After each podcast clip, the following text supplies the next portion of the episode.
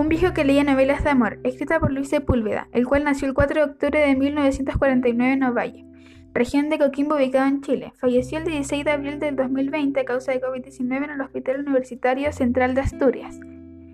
Fue un escritor, periodista y cineasta chileno, autor de cuentos y novelas. Estudió en el Instituto Nacional, donde comenzó a escribir inspirado por una profesora de historia. A raíz de la publicación de Un viejo que leía novelas de amor, se convirtió en uno de los escritores latinoamericanos más leídos en todo el mundo, aunque su éxito se percibió más en el extranjero que en su tierra natal. El exilio lo llevó a Europa, donde publicaría la mayor parte de sus novelas y relatos, sin importar un especial deseo de regresar a su país. También fue reconocido por ser el autor de Mundo del Fin del Mundo, Nombre de Torero y Patagonia Express.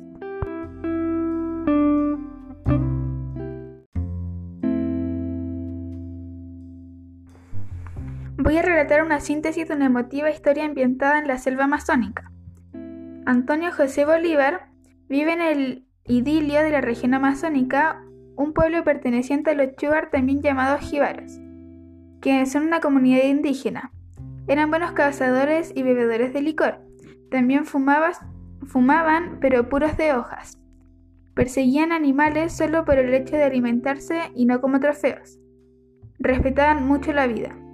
Antonio José Bolívar llega al pueblo junto a su esposa Dolores, con quien contrajo matrimonio a la edad de 13 años, siendo ella su compañera de vida. Debido a que ella no podía tener hijos, las personas mes a mes lo molestaban a Dolores.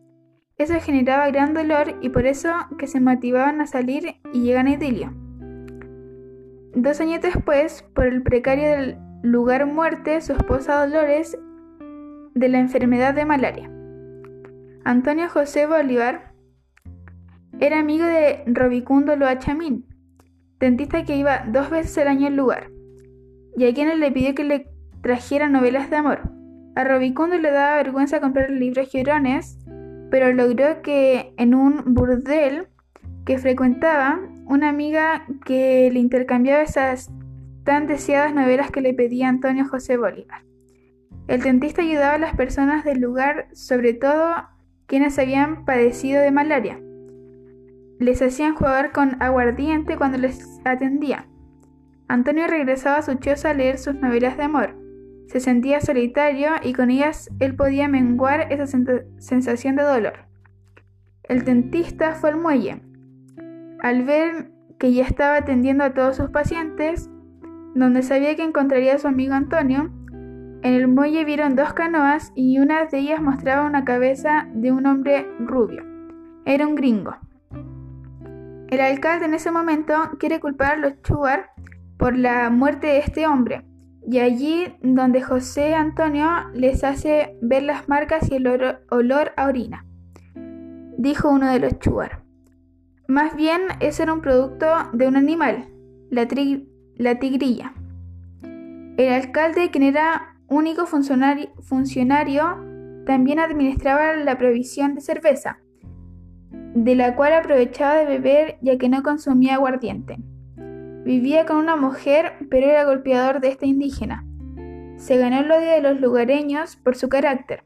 Quería insistir en que era obra de los Chuar la muerte del gringo. Pero es ahí donde comienzan a ver que es la tigrilla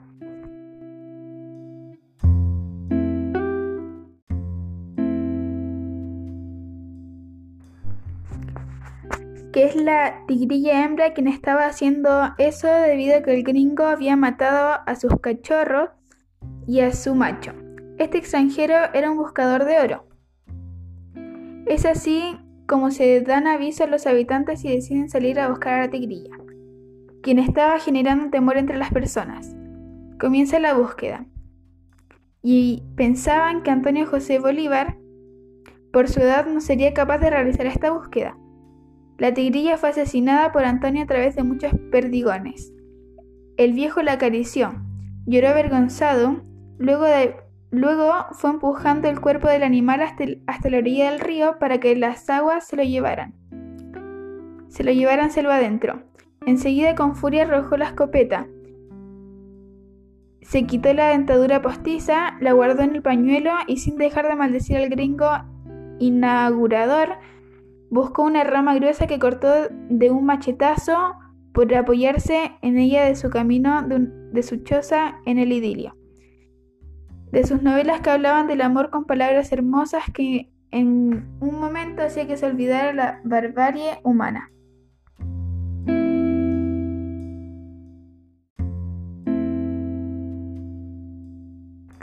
Características de los personajes. Antonio José Bolívar tenía casi 70 años, vivía en el idilio, estaba cansado con Dolores, encarnación del Santísimo Sacramento del Estupiñano Otavalo. Luego de la muerte de ella, se volvió un hombre muy solitario hasta que conoció a la tribu indígena de los Chuar. Aprendió a respetar la selva ecuatoriana y a cazar el temible triguillo. Luego de pasar por un incidente se vio obligado a abandonar a la tribu. Disfruta leer novelas de amor, también tenía mal aliento, sabía leer pero con mucha dificultad escribir su nombre, y utilizaba unas placas confeccionadas por el doctor Loa Chamín. Robicundo Loa Chamín era un dentista fue el único amigo de Antonio José Bolívar Proaño. Generalmente culpaba al gobierno de las desgracias de las personas. Es grosero con los indígenas, pero con Antonio José Bolívar era muy amigable. Era alcalde. Es la máxima autoridad del idilio, era violento y tenía mal carácter.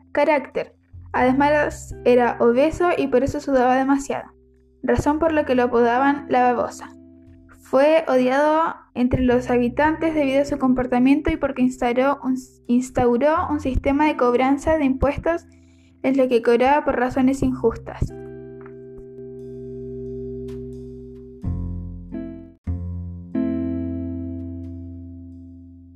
Para mí este libro muestra el amor y el respeto a la selva. La lectura generó un cambio de vida para Antonio y esto nos muestra que a través de la lectura se puede soñar ver una realidad respecto a un lugar y conocer distintas realidades. Los valores que puedo destacar son el amor por la naturaleza, el deseo de aprender y la amistad.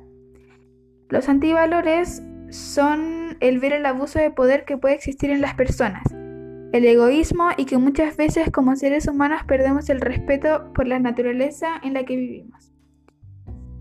Em, sí, lo recomendaría ya que es un libro interesante que me permite vivir un viaje a la selva amazónica, a la lectura de sus habitantes y el amor por la lectura y los muchos conocimientos que puedo adquirir a través del libro.